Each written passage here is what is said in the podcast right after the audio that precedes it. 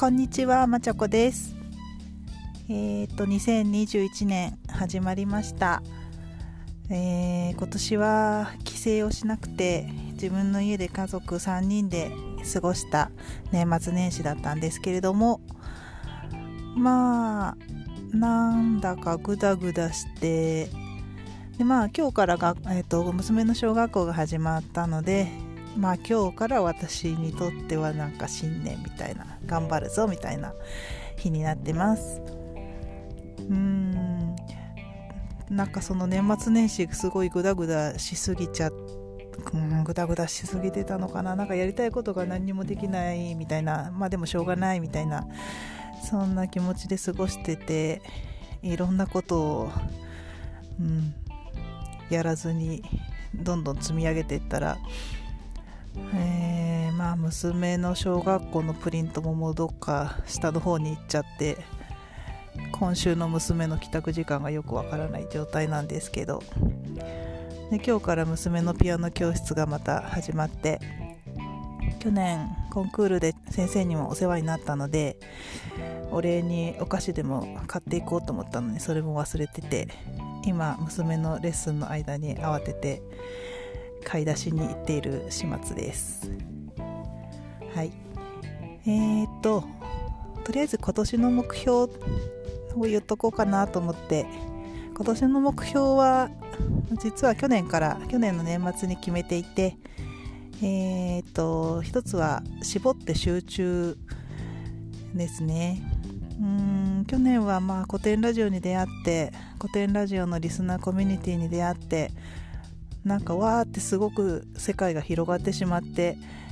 いいことなんですけどわあれも素敵 これも素敵やりたいこれもやりたいあの本も読みたいみたいになってわーってパニックになって何もできないみたいな状態だったんでまあいろいろこう目移りはしちゃうんですけど今年はちゃんと絞ってまあでも新しいこともうんちょっと踏み出して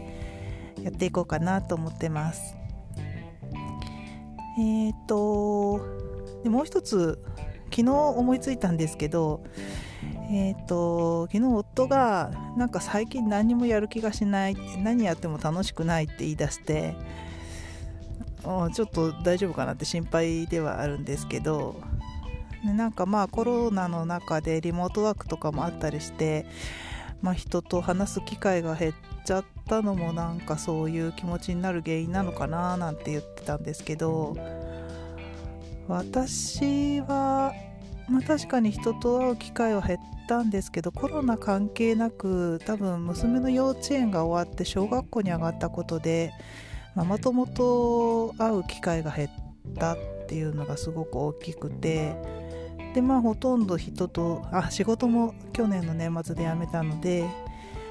なので本当に家から出ない人と話さないっていう1年を過ごしたんですけどまあ私にとって人と話さないのってそんなに苦じゃなくていやむしろなんか気が楽みたいなところもあったりしてうん全然私も話してないけどそんなに辛くないよみたいなことを夫に言ったら夫がやその割には俺と会話してくれないよねみたいなことを言い出して あれそうだっけみたいな。うん。まあ確かにちょっとそうですね。なんかいろいろ去年世界が広がりすぎてずっとスマホばっかり見てたんで家族に目をあまり向けてなかったかもしれないってちょっとドキッとしたので今年はもうちょっと家族との会話を大事にするっていうのもちゃんと心に留めながら、まあうん、生きていこうかなと思ってます。はい。